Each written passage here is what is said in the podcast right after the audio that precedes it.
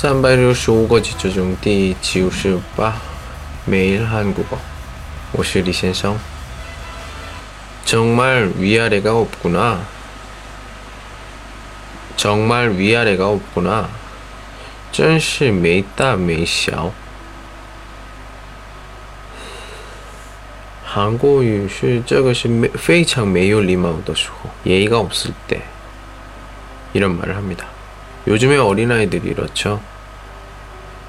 밥 먹을 때 또는 뭐 조용히 있어야 될 영화관이나 도서관이나 이런 곳에서 시끄럽게 떠들고 울고 이런 아이들이 참 많아요.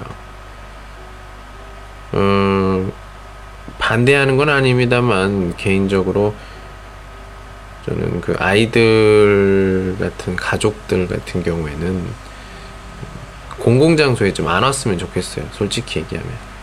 왜냐면은 사실 공공장소이기 모두가 이용하기 때문에 누구 한 명을 위해서 이렇게 할 게 아니에요. 모두가 같이 일해야 되는데 사실 아이들이 어떻게 뭘 알아요.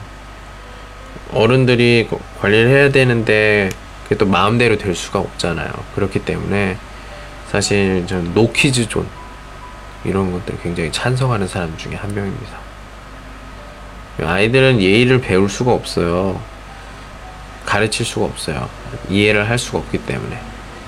그렇기 때문에 먼저 그걸 예의라는 것을 이해하게 된 후에는 이제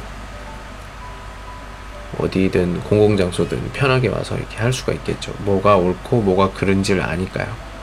근데 그 전에는 좀 힘들다 이렇게 생각을 합니다. 제가 뭐 아이 경험이 없어서 그런 걸 수도 있고요. 개인적인 의견이니까요. 예. 정말 위아래가 없구나. 예, 오늘은 여기까지. 안녕.